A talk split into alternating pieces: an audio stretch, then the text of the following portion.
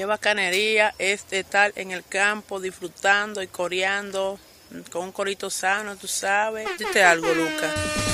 Ya estamos listos. Necesito que a partir de este momento le presten atención a lo que tienen ante ustedes.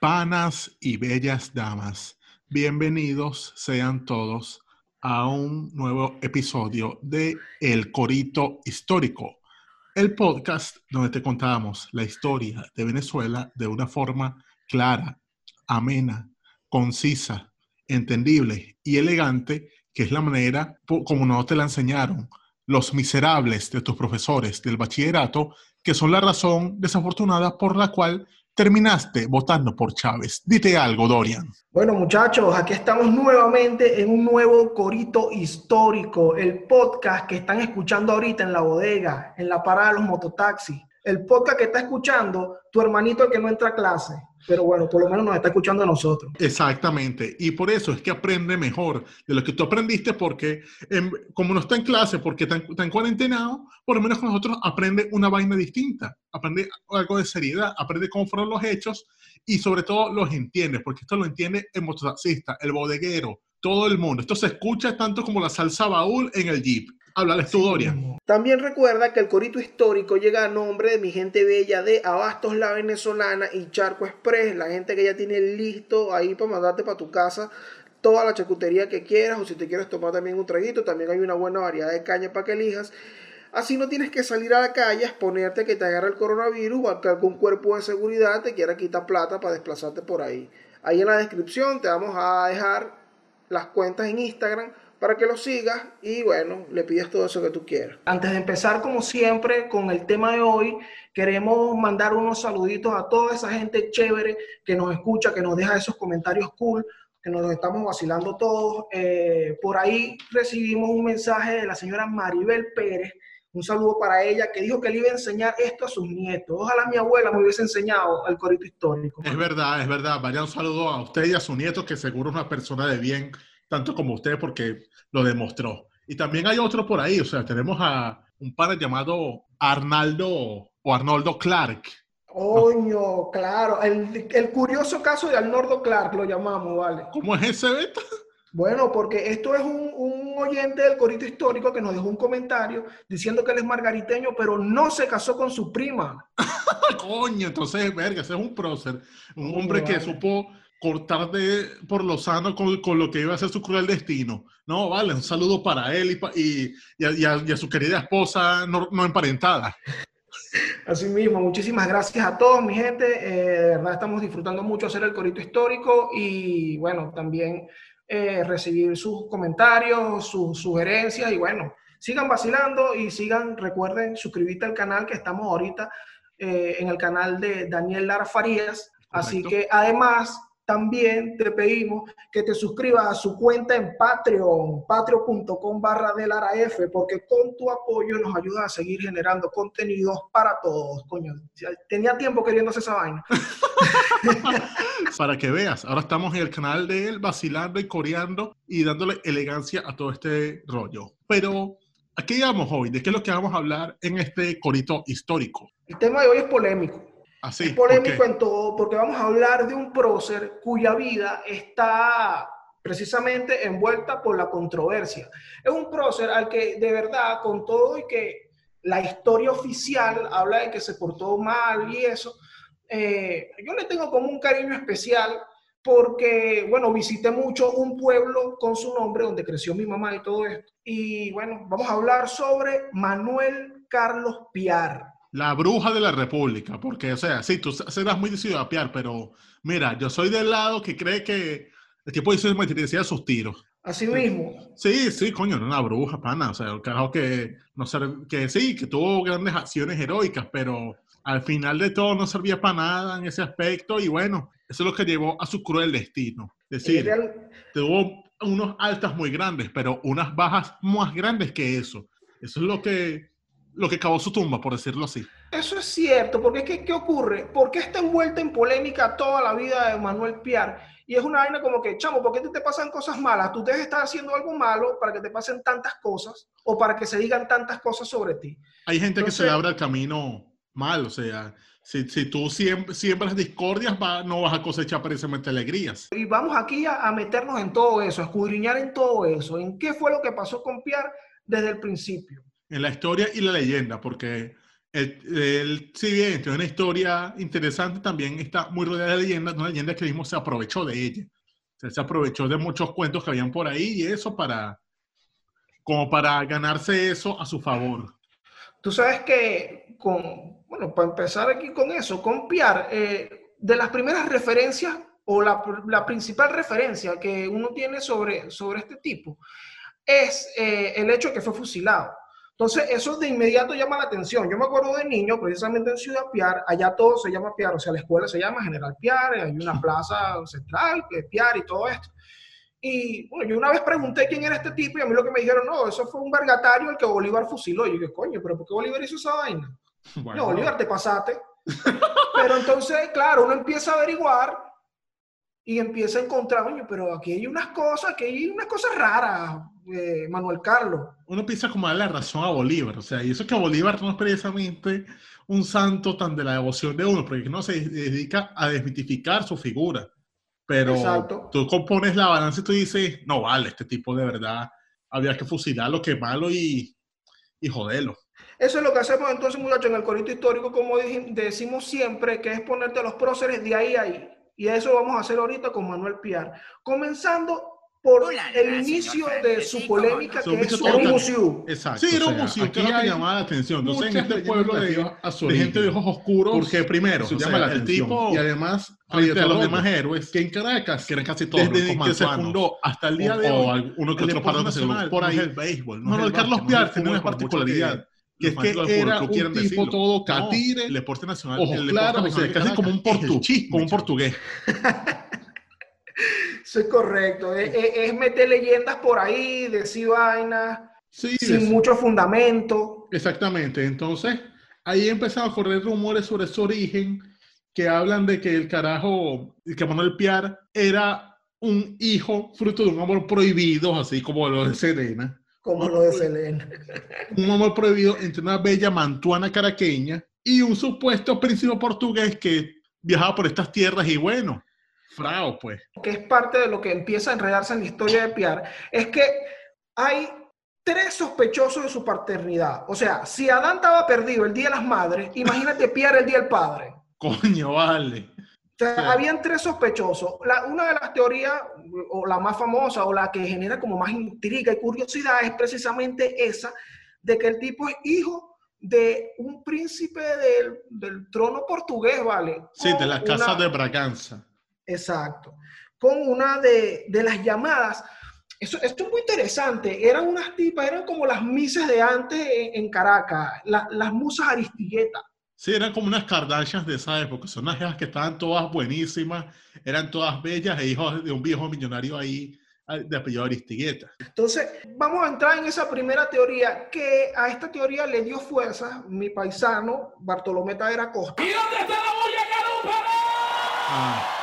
Que él tiene, él tiene unas pifias. Yo tengo una cosa ahí con, con Tadera Costa, porque él tiene unas pifias, por ejemplo, como en el Oriente Bermúdez, Uh -huh. que también, él como que se mete mucho como en esta cosa de los orígenes de los próceres. Entonces en el Oriente Bermúdez estuvo como una pifia, diciendo unas cosas que no son, pero eso lo vamos a ahondar luego posterior, posteriormente en un, en un, episodio más completo sobre Bermúdez. Eh, pero entonces Bartolomé Tavera Costa dice que efectivamente aquí estuvo encubierto ese príncipe portugués y bueno, sí. se levantó a, la, a Belén Aristigueta. Belén Soledad Jerez de Aristigueta, o sea, puro apellido de, de gente de que no ha pasado trabajo. Sí, Exacto. Que, gente que tiene puro viste entre pecho y espalda por cinco generaciones. Entonces, Entonces ¿qué ocurre? Eh, claro, la muchacha sale embarazada y ante este escándalo, qué horrible, me preñaron a la niña, no sé qué, según a ella la internan en lo que llamaban el convento de las monjas Concepciones, que está ubicado, esto también es muy interesante, está ubicado en donde se encuentra ahorita el Palacio Federal Legislativo. Ah, coño. Solo lo, lo mandó a tumbar Guzmán Blanco. Para construir el, el, lo que llaman el Capitolio. Ah, coño, verga. Entonces ahí era donde mandaban los ricos de Caracas muchachas preñadas a las que les hicieron el José. Exacto. Entonces, bueno, y ahí, vamos, porque, ¿qué pasa? Eh, según Belén Aristigueta, da a luz a Manuel Piar ahí en ese convento y después van y lo regalan a un matrimonio eh, de un canario y una mulata en Curazao. Ajá, sí, o sea, Se era, lo era un hijo expósito lo que llamaban en ese tiempo. Exacto. Pero, ¿qué pasa con esta teoría? Bueno, esto sale en principio porque según este tema de los chismes caraqueños, Hmm.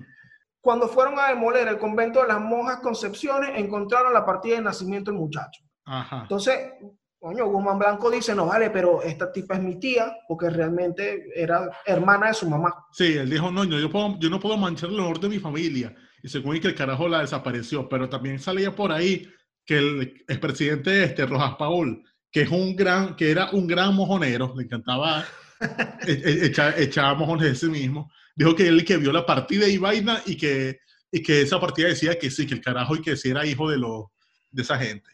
Sí, Pero- eso, eso, eso como que lo vio un gentío, pues, y empezó a regarlo. Sí, se empezaba a regar. Bueno, y eso ya fue posterior a la muerte de él, pero antes, ya en vida, estaba ese rumor ahí de que no, que aquí estuvo un príncipe brasileño y se y, y le metió esta jevita bella caraqueña y vaina el carajo, nada, se fue y dejó a esa muchacha ahí preñada. Pero, ¿qué pasa? Cuando sale Taver Acosta dándole fuerzas a esto, que e- él lo menciona en un libro llamado Anales de Guayana, que es un libro acerca del sexo anal en la antigua costura y lo que es el Estado Bolívar. ¿No es así? Coño, mano, sé serio, ¿vale? Tú los anales se, le dice así porque eran unos libros que hacían anualmente y bueno, se le decían anales porque todavía no se había hecho eso del, del anual y bueno, en ese tiempo hablar Ok. del, del delicioso por, por la otra vía era de otra forma, pues, ¿no? Era algo tabú. Bueno, él, él- él en ese libro empieza a darle fuerzas a esto, pero también salen historiadores muy serios como Ujú. Vallenilla Lanz y como quien, quien se mete también muy específicamente en este caso, Manuel Landaeta Rosales, Ya.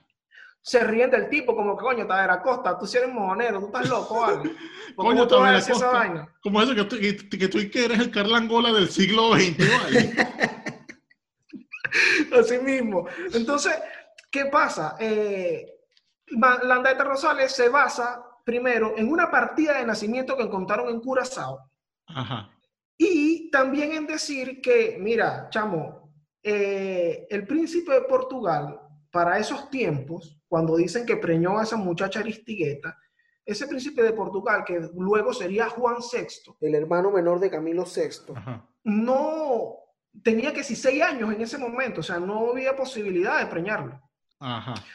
Pero ¿qué ocurre? Hay algo que no toma en cuenta la Andaeta Rosales, que es que este muchacho, Juan VI de Portugal, El que recibe el trono porque su hermano mayor muere de viruelas a los 27 años. Ese es creo que José Francisco Carlos de Braganza, ¿correcto? Tal cual. Y es donde para mí encaja esa versión, porque si el verdadero príncipe de Portugal se llamaba José, que fue el que te cogí y se fue, pues realmente lo que le hizo a la mamá de Pierre, entonces Eh, bueno. bien. O sea, Ahí ahí, ahí sí encaja. Pero también hay otro problema, que es que esta muchacha Soledad Belén Jerez de Istigueta era, o sea, no era solamente que tuvo ese amorío con ese príncipe, también y que hubo otros por ahí, ¿no es así, Dorian? Ah, bueno, porque como dijimos hace rato, Piar estaba súper perdido el Día del Padre y además de esta leyenda sobre que su papá era un príncipe, habían dos candidatos más a ser el padre de Manuel Piar. Y estos dos candidatos eran nada más y nada menos que don Marcos Rivas, el papá Ajá. de José Félix Rivas. Lo que Y- si eso fuese cierto, lo hace her- a Piar, hermano de Rivas y Y, primo de Monteverde incluso y primo de Bolívar. y Primo de Bolívar. Y la otra versión es que el papá es don Juan Vicente Bolívar, Carajo. el papá de Simón Bolívar. ¿Qué pasa? Lo que deja un poco esta- estas teorías de, de la paternidad de Piar es un poco de la fama, digamos, licenciosa, libertina, dísloca de Belén Aristigueta. O sea, estás diciendo que Belén Aristigueta era como me gustan las, las jevas a mí. O sea, era una blanquita, bella y puta. Está, está claro, ¿no? Así mismo. Coño, vale. Entonces, Entonces- sí se presta. No, y otra vez, o sea, estamos hablando de que ella era una muchacha joven en esos tiempos en los cuales el papá, tanto el papá como de, el papá de Rivas como el papá de Bolívar eran unos viejos así, y que esta jevita no solamente que era bella y pues, sino que también era como Becky G observando. Le gustan Eso mayores, pues. Le gustaban mayores, vale. Eso que Coño. llaman señores, decía Belén de Aristigueta. Coño, Pero vale. bueno, esta- estas son la- las teorías que, que se manejan con respecto a la paternidad de Manuel Piar, que bueno, eh, ya de inicio hay una polémica gigante. Mira, no es un hijo de un príncipe. Y si no es hijo de un príncipe, es hijo de estos dos mantuanos que son padres de un par de próceres y de familias nobles de Caracas. Mira, pero algo se queda claro. Es que Manuel Carlos Piar era un hijo de puta. Oh, claro. Eso, eso sí está seguro. Coño, que, que Pierre tiene aparte un nombre que no pega. Manuel Carlos, eso como que no, no tiene mucha rima ahí también. Bueno, eso se nota que fue el- un hombre por, de un portugués, pues. O sea, ve, ahí está sí. otro beta. Ese lo puso en portugués. ¿Sabes qué? Raro. eh, en la partida de nacimiento que encuentran en Curazao, eh, dice que el muchacho se llama Manuel María Francisco Piar. Entonces, Nombre portugués. Es, es una cosa como que ya va, pero él no se llama Manuel Carlos. Todas las comunicaciones y cartas que se manejan sobre él hablan de Manuel Carlos. Entonces, esto también nos deja un poco como que el tipo usaba un nombre artístico. Mm, Sí, pues creo que también en ese tiempo se ponían esos nombres largos y vaina. Cuanto que, por ejemplo, Simón Bolívar, ¿cuántos nombres tenía? O sea, era Simón, ah, bueno, tantos nombres. Qué fastidio. Sí, pero, pero se llamaba Simón, pero no Manuel María Francisco y me lo cambia Manuel Carlos. Yo creo que él usaba un nombre artístico como Chayán que se llama Elmer. ¡Eso! Coño. Bueno, puede ser también. Pero la cuestión es que al final, carajo, por razones X y Y, la cuestión es entre Belén, Belén Jerez Aristigueta y el príncipe portugués, eso no se dio y bueno, ellos decidieron dar al niño como expósito a una pareja en Curazao. Un matrimonio entre, bueno, no matrimonio, porque creo que nunca se casaron, entre Fernando Piar, un canario que comerciante entre La Guaira y Curazao, y María Isabel Gómez. Entonces, un blanco y una mulata, ambos de Curazao, deciden con muchos problemas, muchos tropiezos, criar a ese muchacho. Aparte que un catire. Y que coño, pero ven acá, tú eres adoptado. Exacto, eso causa un pedo, por eso se llaman a Curazao, donde casi todo el mundo es negro. Entonces te dicen, "Ujú, mira, pero tú no te pareces a tu mamá, chamo. Y los Es niños son crueles. Los niños son crueles, entonces, coño. Es lo que decía este, el realuque en Bob el Uro- el Urogallo.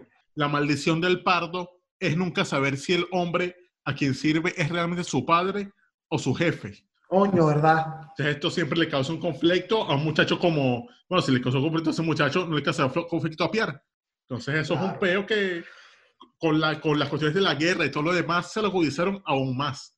Y entonces allá en, en Curazao nunca va con mujer que lo veía en Catire. El único amigo que tenía era que ese Luis Brión, que bueno, era un muchacho hijo de judíos, que y vaina, que Era no tenía pejo en aceptar esa vaina. Si, si nos fijamos, la vida de Piar, o sea, el nacimiento aquí de Piar ya es un poco oscuro. E igual son oscuros como sus años de infancia y todo eso. Bueno, quizás por su carácter de pardo, o sea, nadie registraba eso. Lo que se sabe es que, según eh, su mamá, se dedicó al oficio de partera. Ah, sí, sí. Para los muchachos que nos escuchan, una partera hacía el trabajo que hacen los obstetras en este momento, o sea, traer muchachos al mundo, ayúdate a parir. Sí, era, era eso, era, la a- cuestión natural. Se dedicó a partera y se vino a La Guaira. Coño, qué bola. Siempre mi pueblo. Verga, eh, la güera trauma a la gente, chamo. Sí, vale. Entonces, según y que Piar conoce Venezuela y conoce La Guaira y Caracas a los 10 años, cuando llega con su mamá aquí a hacer unos, unos partos varios. Sí, o sea, y además eh, su mamá era partera y según Herrera Luque, no sé si esto será verdad o será en cuenta de registro, que ella y que lo ponía como de asistente a sus labores, que según Herrera Luque era ser bárbaro de cuquitas. Coño, vale. Es verdad que en el libro, eh, muy buen libro, bien entretenido, Manuel Piar Caudillo de dos colores, de Francisco Herrera Luque. Ajá. Y, eh, es verdad que uno de los capítulos se llama El Barbero de la Guaira. Sí, Y es precisamente porque, ajá, según él, él afeitaba totonas, pues. sí, las doctoras antes de que su mamá empezara a hacer las cuestiones de trabajo de parto y todo beta. Pero bueno, la vaina es que después de, de esa cuestión, él deja ese oficio y en La Guaira, en el puerto, hace lo que, bueno, co- como uno, pues, que se mete en el oficio que encuentra ahí porque hay puerto de aeropuerto, en ese caso no había aeropuerto, entonces le tocó meterse a portuario, se mete a estibador. Entonces el carajo se pone ahí a cargar equipajes, a cargar vainas y entonces entre... Coño, ¿qué tal? O sea, Manuel Piar es como un precedente de lo que hacía nuestro Wellington Q. Así. Allá, en- allá en el aeropuerto, claro, güey, que Wellington Q trabajaba allá en el aeropuerto de, de, no sé, en República Dominicana, Ah, sí, precisamente cargando, cargando cosas. Ah, sí, Y sí. yo, vale, eran colegas. Pierre es como Wellington y como yo, Qué ¿vale? ¿qué bacanería. tal? Bueno, por lo menos en eso, en lo demás no. Pero entonces, el carajo se pone ahí y carga cosas y bueno, un carajo ahí, catire, ca- haciendo un oficio de negros llama la atención. Entonces el carajo, igualmente, como es un oficio que tiene que estar bajo el sol, el bicho estando bajo el sol deja de ser catire y se, y se ve como oscuro. Entonces él empezó a creerse pardo. Exacto, se empezó a tostar ahí y Sí. le dio por, no, yo soy negro. Sí, el bicho empezó a decir, no vale, pero yo soy es, al- es como ustedes, o sea, yo, yo como pollo frito, yo tomo refresco de uva. No, Incluso no mano. tengo padre. Ay, también, bueno, sí.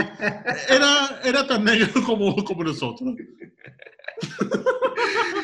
Bueno, e- e- esa parte, claro, él empieza aquí como que ya en su adolescencia, eh, se desplaza allí en La Guaira, trabajando, pero llega un momento en donde, cuando, cuando llega el Manuel Piar soldado? Bueno, esto llega cuando el muchacho, después de estar en la Guaira ladillado, él decide meterse en el comercio en el Caribe. Entonces se va por las islas, va aprendiendo los idiomas. O sea, el carajo hablaba el inglés, el francés, el creole, el papiamento, todos esos idiomas los hablaba muy bien. vale. Sí, porque el carajo se se desplazaba por las islas, comerciaba, hacía cosas. Y bueno, tan así fue que el carajo en un momento, ya en, en pleno siglo XIX, 1800 por ahí, el carajo llegó hasta Haití. Y el carajo allá en Haití combatió la guerra y vaina al lado de Petión. O sea, él formó parte de la revolución haitiana. Sí, estuvo ahí la criándose, echándole tiros a los franceses y vaina, vacilando y coreando. O sea, el carajo estuvo, le echó bolas ahí. Es la diferencia respecto a otros de la independencia, que él, antes de llegar a la independencia, ya tenía experiencia de combate. Claro, es probablemente como de los muy pocos que tenían experiencia militar antes de empezar la gesta independentista. Incluso eh, luego de su paso por, por Haití, Ajá. él va y termina teniendo contacto con los patriotas orientales. Ah, sí, porque él llegó después a Cumaná, es- estableció allí, porque como él quería ir a la guardia primero, pero pasaron el dato de que él había estado en Haití, las autoridades de Caracas dijeron, no, aquí usted no entra porque usted es sospechoso de revolucionario. Él se fue de ahí y se fue a Cumaná, no le paraban bola a eso. El Cumaná llega y bueno, ahí conoce a los Bermúdez, que bueno, como so- que los Bermúdez como son de tu pueblo, son como tú, al parecer eran bastante altaneros y no, y no lo veían muy bien. José Francisco Bermúdez y toda esta familia eran de la aristocracia cumanesa y carupanera.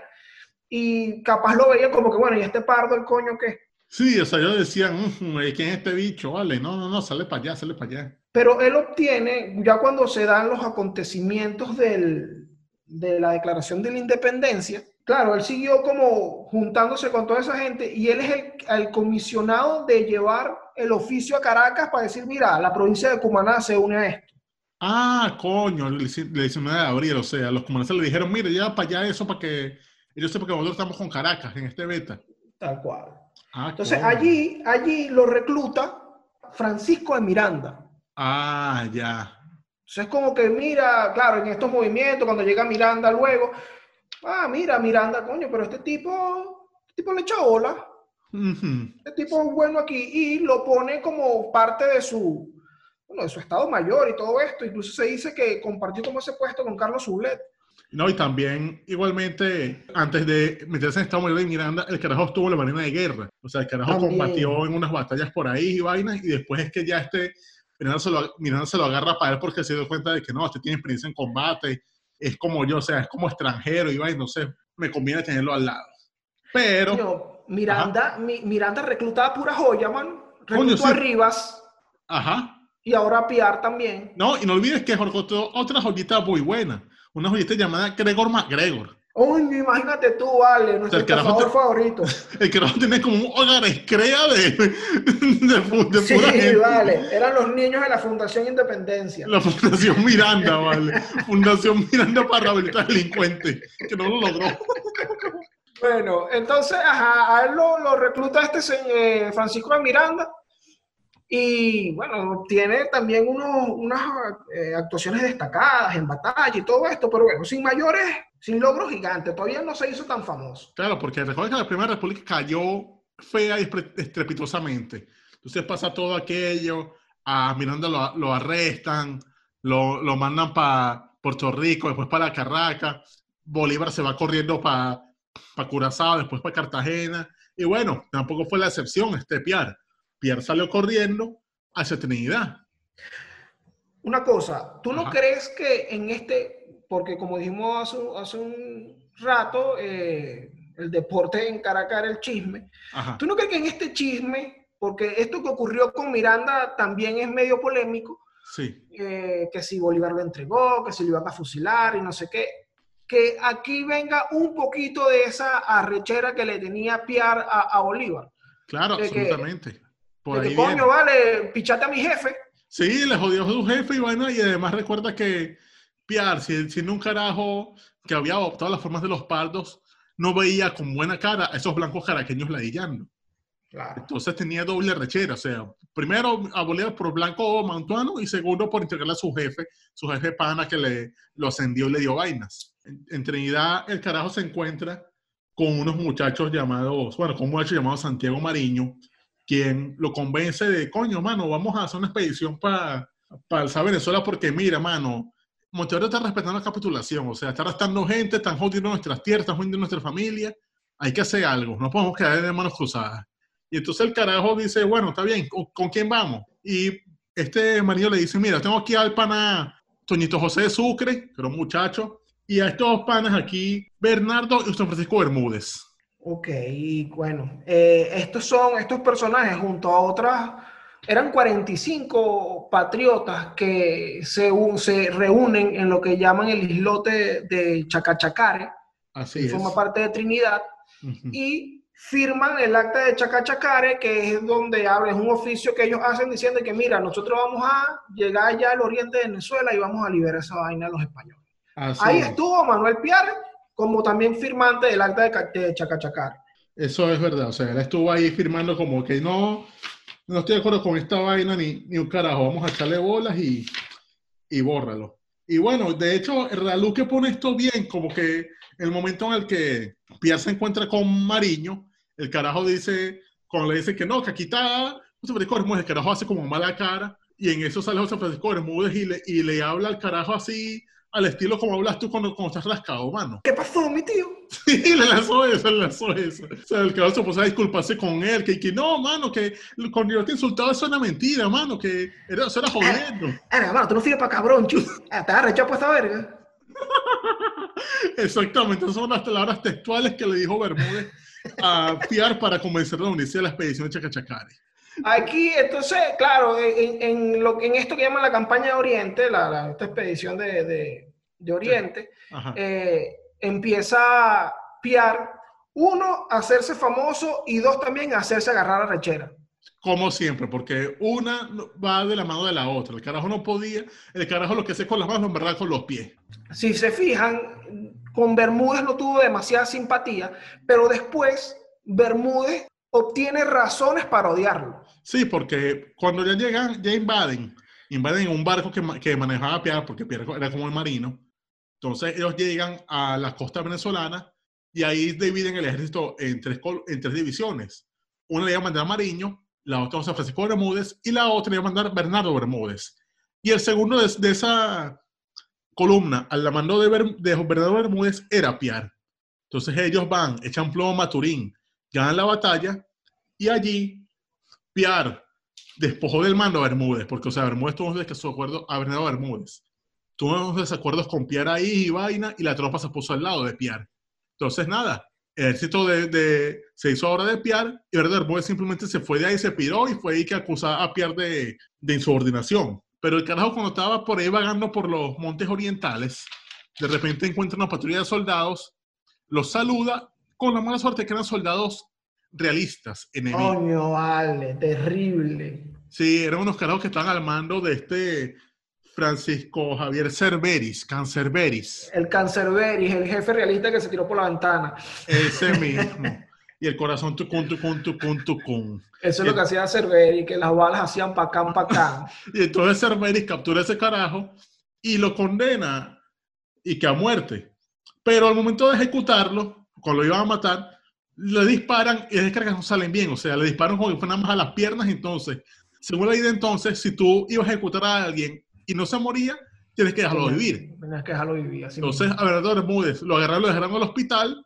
El caso estaba curando y relajado, pero ocurrió que como no le iba a saltar José Francisco Bermúdez. Y entonces, al momento del asalto, cuando Cerveris vio que la nena estaba como perdida, el carajo dijo, mira, mata, mata a todos los prisioneros que veas por ahí. Y el carajo personalmente fue y mató a lanzazos a Bernardo Bermúdez que estaba en su cama convaleciente. O sea, ah, lo, lo, mató de la creo, ¿vale? De la creo feamente, inhumanamente. Y entonces, enterarse de José Francisco, enterarse de todo el cuento de cómo Pierre lo había abandonado, la rechera que le cogió a Pierre sí fue una vaina que nunca volvió a su cauce esa, ese intento de amistad. Este episodio del asesinato de Bernardo Bermúdez también lo cuenta Eduardo Morales Gil en El Héroe Olvidado, el libro que hace sobre, sobre José Francisco Bermúdez, Ajá. comentando que esto ocurre en, en, un pueblo llamado Yaguaraparo. Ah, sí, eso es ahí por, de ahí era mi abuelo, de hecho. Ah, sí mismo, oye, ¿qué tal? Tú Sí, sabes. ¿sabías que de, de Yaguaraparo viene lo que llaman la palometa peluda? Ay, Ah, verga, vale. ¿Cómo así, mano? En Yaguaraparo mataron a Bernardo Bermúdez y también da este animal con este nombre tan de pinga. Coño, pero qué pueblo de... qué pueblo tan chimbo. Perdón, Sí, abuelo. Terrible pueblo. Bueno, eh, entonces, ajá, ¿qué pasa con el asesinato de Bernardo Bermúdez? Que José Francisco Bermúdez dice, chamo, esta vaina es culpa del sapo Manuel Carlos. Que dejó solo a mi hermano. Sí, claro. Coño, Manuel Carlos seguramente se puso de, de jaque a querer tumbar el puesto al hermanito mío. Y mira, me lo mataron. Y bueno, Bermúdez le agarra rechera al tipo, pues. Exactamente. No, y había razón para eso. Y bueno, la vaina es que la guerra continuó, la Segunda República. Ocurre en todos los desfases. O sea, ellos están ganando en el oriente y por occidente viene Bolívar. Pero en los llanos surge Boves, que es el que les da una pata por culo a todo el mundo. En efecto, Pasa aparece eso. Bobes la para. Exacto, Boves es la para, como pusimos nuestro especial aquel de aquel del Taita Boves en el Corito. Y entonces después ocurre que nada, cuando ellos son derrotados en la batalla de la puerta, tanto el ejército occidental como el ejército oriental, ellos deciden hacer la inmigración a oriente. Y entonces ocurre la cuestión de que los patriotas sacan de, de Caracas el tesoro a las iglesias, para protegerlo y para, con ese tesoro, mantener la lucha, para financiar que sí, armamento, comida, etcétera. Lo que pasa después es que ellos embarcan el tesoro, Mariño y Bolívar, lo embarcan en unas naves que eran de un tipo llamado el Pirata Bianchi, un italiano. Eso lo habíamos comentado en varios episodios anteriores. Correcto. la vaina es que a Bianchi le debían plata, entonces el carajo de la creo se llevó todo ese tesoro con la suerte de que, bueno, todo el mundo se enteró de eso y tuvieron que ir este Bolívar y Mariño corriendo a perseguirlo para negociar. Ellos van, alcanzan el carajo, negocian con él y él les permite llevarse una parte del tesoro y dejar con, con él otra parte que sí considerado como la deuda saldada. Pero fíjate, cuando ellos se, se enteran de que Bianchi se está llevando los reales, Sí, porque están ahí, como se están llevando la desma. exacto, que se están llevando los reales. y agarró y mismo. salió, salió Mariño y salió Mariño y Bolívar detrás del tipo. Pretenden hacer la negociación en Margarita, pero en Margarita está Pierre. Ajá. Y Piar les empieza a, no, no los deja desembarcar, incluso les dispara y no sé qué, no, ustedes no vengan para acá, Piazuesa, porque yo estoy claro que ustedes se están llevando los reales. Porque Bianchi le escribió a Piar, Ajá, ¿qué le dijo Pierre? diciéndole, épale, estos se están repartiendo la cochina, hermano, que lo que... Ah, le, comió. le, le- le echó como paja para... Claro, y entonces Piar eh, comió casquillo y no los deja desembarcar. La negociación la hacen cerca del puerto de Carúpano y todo esto. Pero bueno, eh, aquí también está ocurriendo lo que llaman coloquialmente una cunchupancia. Sí, porque aquí también estaba Rivas, que ya Exacto. estaba harto de Bolívar cagándola. Entonces el carajo le quería tumbar el mando al ejército occidente. Entonces le, le quiere tumbar el mando, se encuentra a Piar, con el que eran panas, Entonces dicen, coño, pero vamos a hacer los jefes de esta vaina. Tú quieres con el de Oriente, yo me quedo con el de Occidente, porque estos dos carajos, tanto Mariño como Bolívar, no se les pone una, una verga. Entonces ellos siguen con la acusación de que ellos se dañan los reales y cuando ellos desembarcan de, de la nave de Bianchi con el tesoro, tanto Piar como Mariño arrestan a Bolívar, disculpe, tanto Piar como Rivas. Rivas arrestan a Mariño y a Bolívar bajo el cargo de insubordinación, traición y un poco vergas más.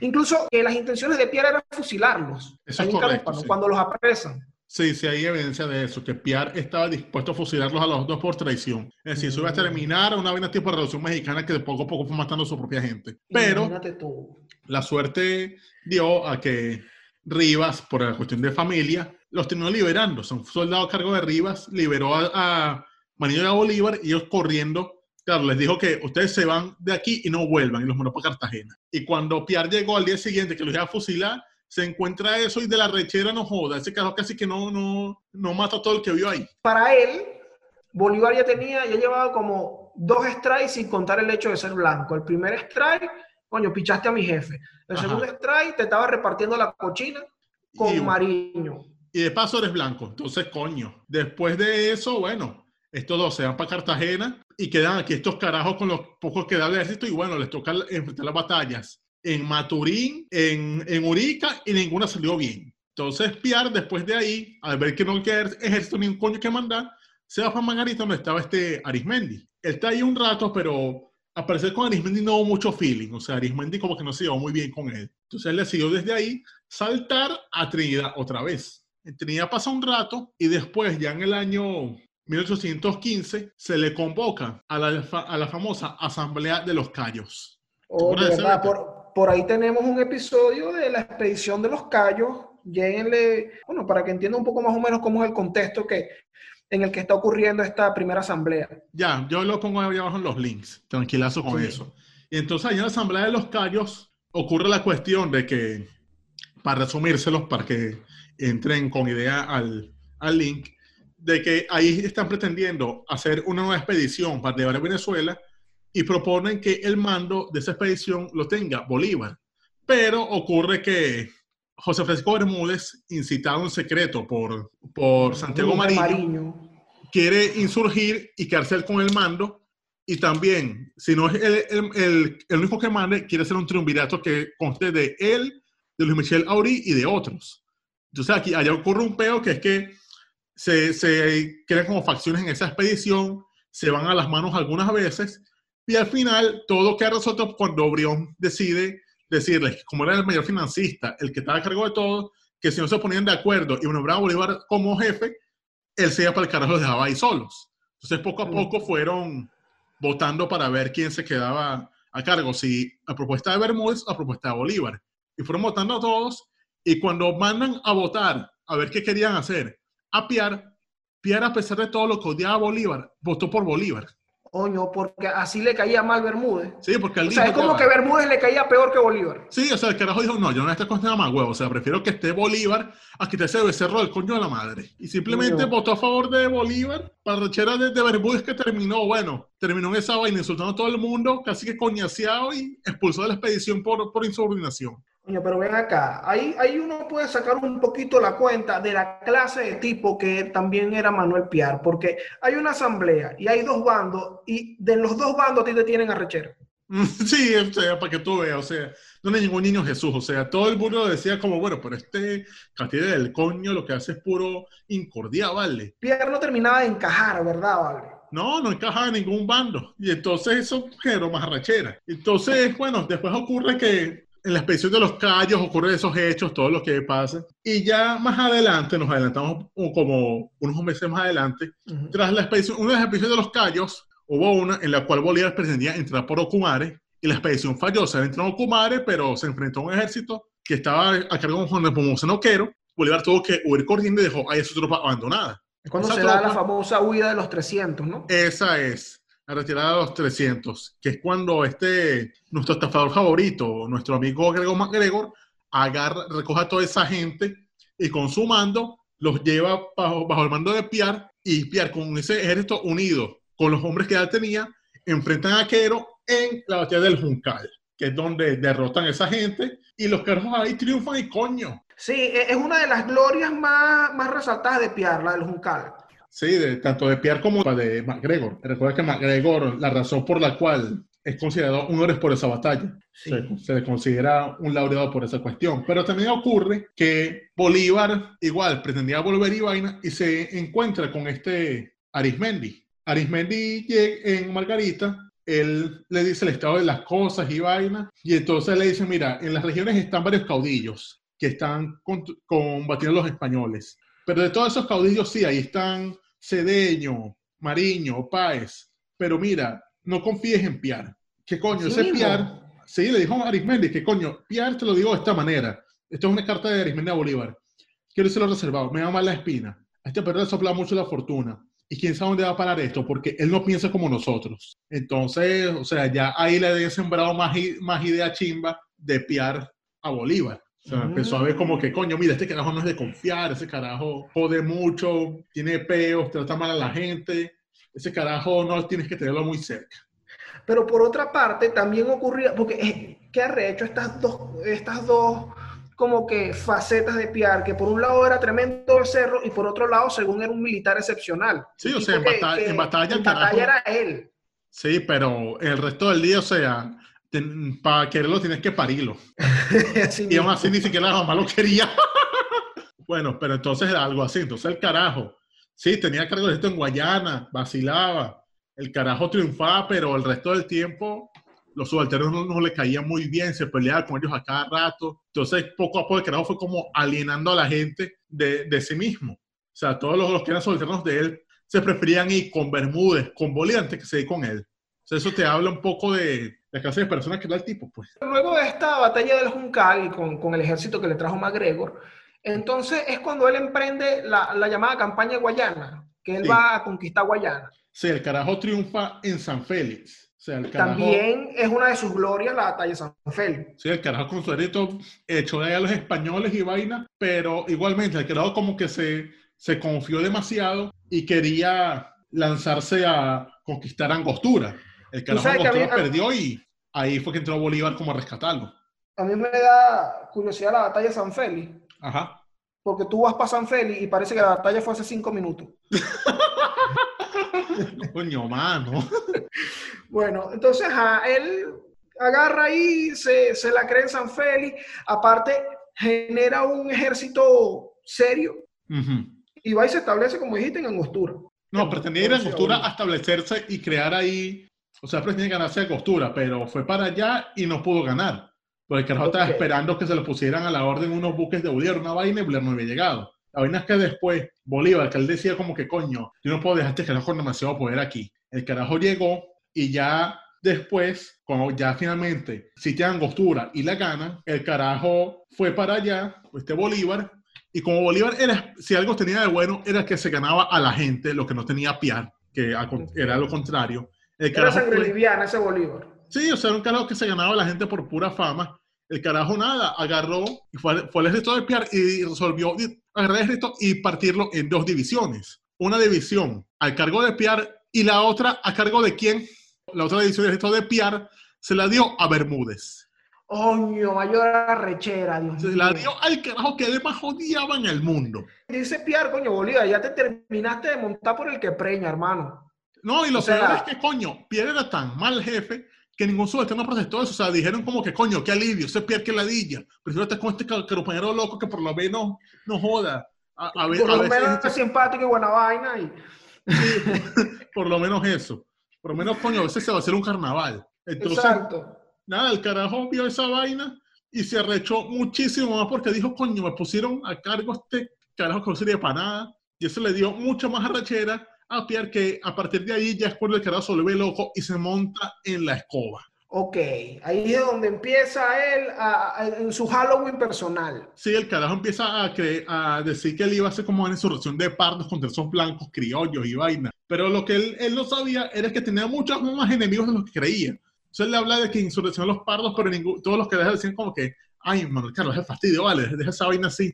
Entonces eso lo fue arrechando mucho más hasta que al, a un momento se dio cuenta de que el carajo no tenía ninguna, ninguna fuerza. O sea que sí, que tenía el ejército, pero no tenía, no se había ganado a nadie. Entonces el carajo simplemente decidió rendirse. El carajo dijo, ¿saben qué? coño madre, vale, me voy. Entonces le, le escribí una carta a Bolívar pidiéndole pasaporte para irse del país y renunciando al cargo.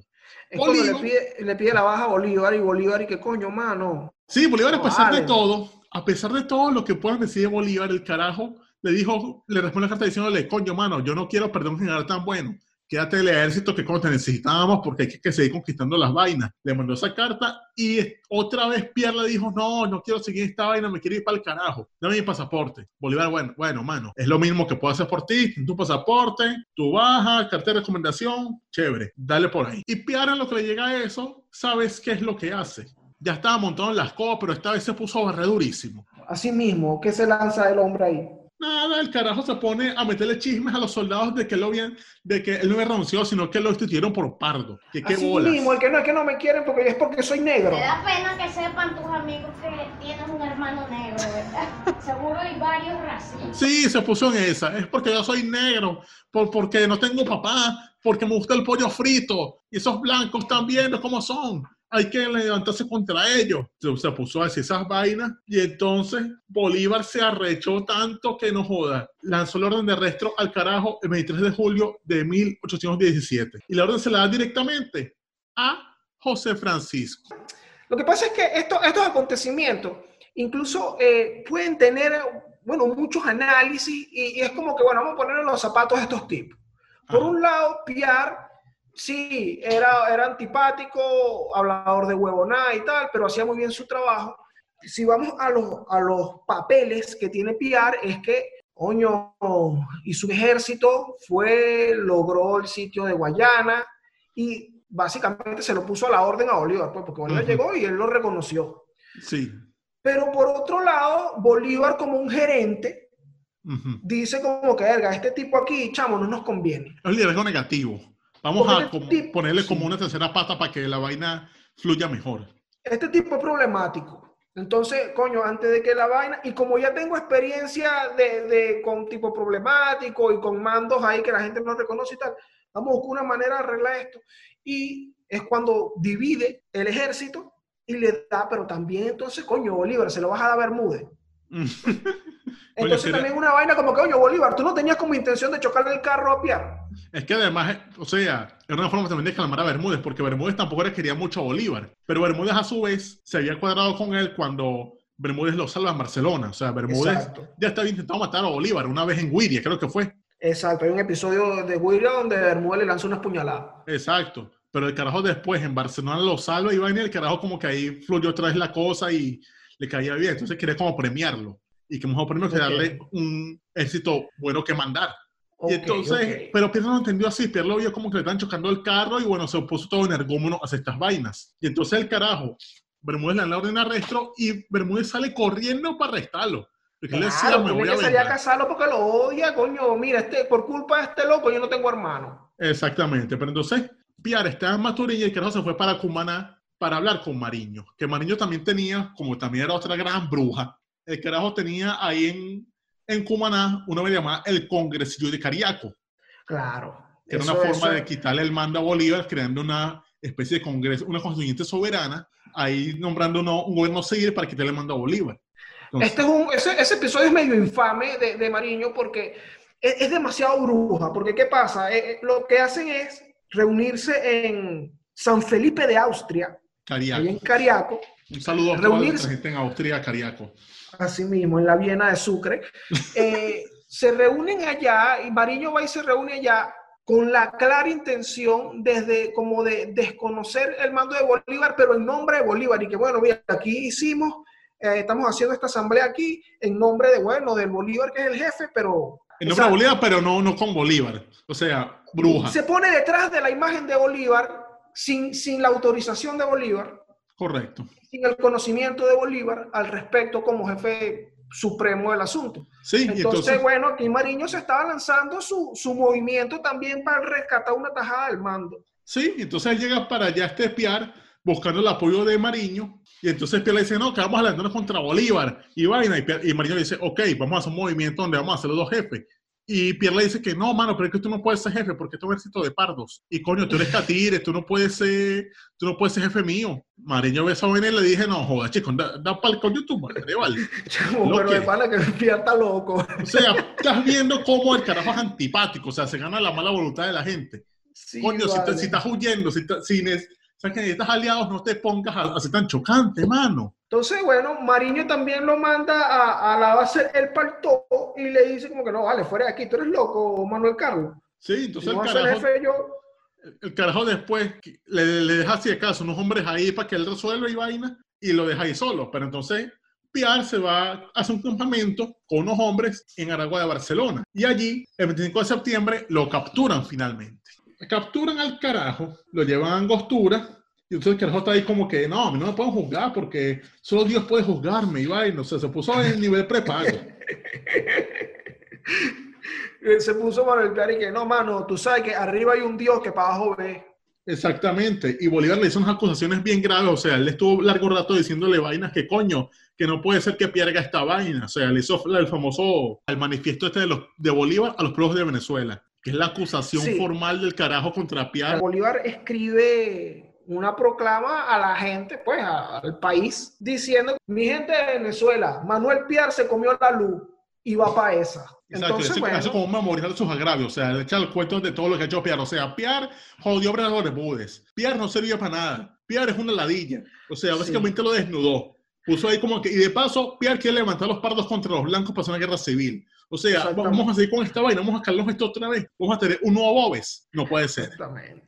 Entre, los entre los puntos que, que toca, que son bastante interesantes, que toca Bolívar en esta proclama, en primer lugar dice cosas como, Pierre ha formado una conjuración destructora del sistema de igualdad, libertad e independencia. Imagino que es esta cosa de que tiene que ver como que, mira, voy a levantar los pardos. Ujú. Además, se lanza algo respecto a su origen. Dice, ultrajaba a la misma madre de quien había recibido la vida por el solo motivo de no ser aquella respetable mujer del color claro que había heredado de su padre. Mm. O sea, el Bolívar dice que Piar incluso odiaba a su mamá por negra. Verga, sí, o sea, Piar ese carajo que no joda, que, que bebe anís, fuma marihuana y le pega a la mamá. Sí, así mismo. Pero fíjate, tú sabes que yo creo también que en esta proclama de Bolívar se, se va un poco de palos también. Yo creo que él se llena de odio, porque se supone que Piar es héroe del Juncal y de San Félix. Sí. Pero en esta proclama, el tipo dice, o sea, Simón Bolívar dice, díganlos los campos de Angostura y San Félix, donde su presencia fue tan nula como la del último tambor. Erga, Simón. Coño, tampoco lo menosprecies así, pues. Coño, No, sí, se Simón fue. hizo su chamba. No, pero es que, o sea, sí, estaba ciego por el odio, o sea, porque después de esa rechera que le dio al enterarse de todo lo que estaba haciendo, el carajo se le olvidaron las glorias al tipo y simplemente dijo, voy a matarse con su madre de Bermúdez, búscalo. Y, y se puso a escribir eso, se ciegó por el odio y mandó esa vaina así, sin corrección ni nada, con pura rechera. No, no lo editaron. Pero entonces otra vaina, cuando capturan a Piar, ahí lo captura quién fue, al general Rojas y el Rojas. coronel, teniente coronel Sánchez. Llegaron para allá y vaina, llegan a donde Piar, eh, sí, con sus hombres ahí protegiéndolo, y nada, los que no se lo llevan así pacíficamente, o sea, otra vez, tan mal caía Piar entre los soldados como para que dejaran que se lo llevaran así de relajado. No dieron medio por él. No, simplemente dejaron que se lo llevara y ya. Se lo llevan mira, venimos a buscar a Manuel Piara. Bueno, llévatelo ahí. No, sí, lléveselo, estamos a la orden. Y nada, se lo llevaron entonces a Angostura y entonces allí Bolívar, él, él sabía que no podía jugarlo, pero entonces puso nombrar al, jurado. Se puso de jurados. Presidente del jurado, Almirante Brión, amigo de la fiesta de Su pana, Sí. super pana de él. Ah, José Antonio Suategui, que era su, fue subalterno de Piar. Pero, Claro, Anzuategui como que sale al ruedo por Piar. Sí, o sea, él salió por Piar, o sea, por subalterno estaban de, de jurados. El fiscal de la acusación era Carlos Sublet. Y el abogado de, de Piar era un carajo llamado Galindo. Fernando Galindo, que según Fernando Galindo realmente era como enemigo de Piar. Coño, sí, Pero que bueno, se lo pusieron ahí de, de- de abogado. Sí, pero la vaina es que le hacen el juicio y Piar, que bien pudo haberse defendido, recusando a los testigos, o sea, por, diciendo que, mira, no ponga ese carajo a declarar porque ese es enemigo mío, ese me ha jodido. El carajo no, el carajo no recusó a nadie, no, no se puso a decir que lo estaban acusando falsamente, simplemente aceptó su destino.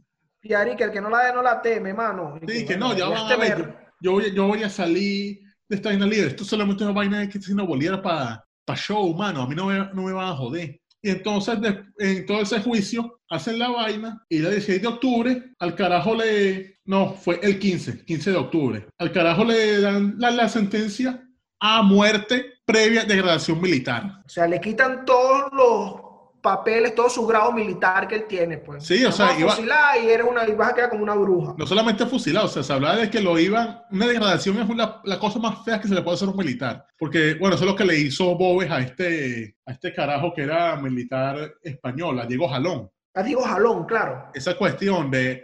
No, no tanto lo de llevarlo a comer, porque eso sí fue una coyuntural bien fea, pero Bobes lo que hizo en resumen fue después de llevarlo a comer, el carajo lo degradó, o sea, lo amarró a un árbol, le descarró su, la guerrera, le quitó los, los- la- las medallas y vainas que tenía, y frente a su ejército, que el ejército le diera la espalda y procedió a fusilarlo. Eso es lo que era una degradación. Pero Pia- eh, Bolívar, aún así, bueno, también temiendo un alzamiento, porque Piar, a pesar de todo, era el general más laureado de, de Oriente. Aún así, Bolívar confirmó la sentencia diciendo que iba a ser fusilamiento, pero sin degradación de Piar. Un fusil, y que un fusilamiento simple. Sí, o sea, simplemente así, sin degradar al carajo. Entonces, el carajo dijo que no, el héroe de San Félix y el Juncal debe morir con sus honores, porque se los ganó. Ah, pero te fijas que sí estaba lleno de odio cuando escribió la vaina. Sí, Porque al eso- final es lo eso. pensó como que no, vale, está, está bien, está bien, déjenlo, déjenlo tranquilo con su vaina. Y nada, el carajo entonces al día siguiente, se lo- a las once y media de la mañana, el carajo simplemente dijo que no, voy a, está bien, me van a matar, relajado, voy a no tengo un gran para morir, o sea, yo no voy a ser como Mariscal Ney, pero bueno, hasta aquí llegué, pues, lo pusieron ahí y, bueno, fusilamiento, pues, plomo lampa. Y entonces, bueno, sale aquella Hasta- cuestión según la cual Bolívar y que dijo, bueno, eso es pura vaina de realuque, un premio inventado de que con el que lo fusilaron que el carajo se puso a llorar y dijo que no, he matado mi propia sangre. He derramado mi propia sangre. Y por ahí también se agarran para decir que era su hermano. Sí, también por la cuestión esa que ya habíamos comentado. Según que sí se sintió súper chimbo. No, que claro que es chimbo, o sea, estamos hablando de que un carajo que hizo tantas vainas por la causa de Bolívar, entonces después él tiene que fusilarlo de esa manera. Aunque claro, este no va a ser lo que tenés que obligar a fusilar a alguien así porque Bolívar siguió haciendo cosas chimbas en, en su, en su trayecto. O sea, no fue el, el otros último. panas. Sí, a- algunos otros que bueno, deberíamos hablar de eso próximamente. Oye, sí, vale la pena. Pero tú sabes que hay otras, otras cosas, otras estas leyendas. Hay versiones que dicen cosas como que no, mira, pero él era un príncipe portugués y él lo que quería era levantar eso y anexar a Guayana a Brasil. O también una vaina es que, que no, que él lo que quería era hacer como una república negra con apoyo de Petión. O sea, hay un poco de mojones ahí flotando en esa, en esa sopa. Entonces, bueno, eh, al final Manuel Piar termina fusilado. La historia oficial eh, no lo reivindica realmente, pero se mantienen sus honores como héroe de la campaña de Guayana. Incluso en el país hay muchas cosas en su honor. Hay plazas, hay pueblos en su honor, municipios con su nombre. Eh, Sí, es digamos además- un, héroe maldito, digamos. O sea, porque además fue un soldado que según se dice que nunca perdió una batalla y que la única vez que perdió fue un empate que tuvo con Bobes. Aunque eso yo creo que escudriñando un poco se podrían llegar a cosas porque, por ejemplo, él, él va a Cumaná a defender a Cumaná cuando, cuando Bobes y Bobes lo corre de ahí. Sí, sí. Entonces, ahí, ahí sí tiene varias caídas, pero bueno, como que en los combates grandes el tipo saca la cara. Sí, en eso, pero lo que, lo que te digo, o sea, lo que hacía con las manos lo descubría con, las- con los pies, con sus malos tratos a la gente, con, su, con sus problemas personales, pues, o sea, eso tiene que ver mucho. Es el eterno problema de un muchacho sin padre. Oño, Manuel Carlos, tenías que haber ido para terapia, ¿vale? Sí, o sea, no se nos con terapia y bueno, terminó, terminó chocando con, con otro niño sin padre, como era Bolívar, y bueno, hasta ahí llegó este prócer de la independencia venezolana. Entonces, ¿Tiene algo ahí? muchacho, ¿qué, qué pasa? ¿Qué, ¿Qué recomendaciones te damos luego de conocer la historia de Manuel Piar? Chamo, no, no hables huevones a la gente y por favor trata bien a las personas que están a tu alrededor, porque ya nos deja una moraleja José Félix Rivas la semana pasada. Y ahora, si te fijas, por Manuel Piar nadie metió una mano, ni cuando lo fueron a fusilar, ni cuando lo entregaron. Exacto, recuerda siempre, si llegas a un cargo de jefe, trata bien a tus subalternos, desde el portero, la señora que limpia, la que hace el café, la secretaria, los del equipo, trátalos bien a todos. Por favor, no seas bruja, porque esa gente es la que en caso de unos inconvenientes graves son los que te van a salvar. No, esa es una vista que tú eres como Manuel Carlos, escoñetado. Exacto, pórtate bien, vale. Así tú seas un príncipe, pórtate bien, no te creas un Exacto. príncipe. No joda, príncipe- el príncipe, príncipe es de Yankee. No, no tú, Manuel Carlos, o sea, no te creas huevo nada. Entonces, bueno, muchachos, ¿qué, qué otra recomendación les dejo? Que si les gustó este material, lo que tienen que hacer es darle like, suscribirte al canal.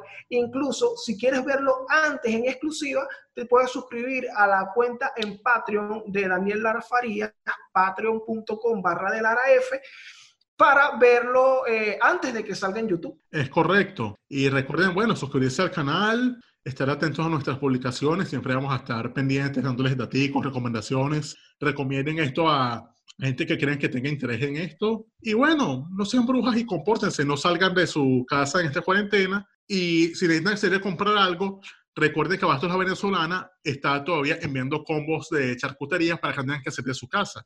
O sea, por Charco Express en Instagram pueden pedir sus combos de jamón, queso, sus vainas con vainas, y así se evitan una salida innecesaria que les puede llenar de odio y hacer que terminen con opiar. Entonces, hablen con Charco Express para que no terminen fusilados o peor. ¿Tiene algo ahí, Doña?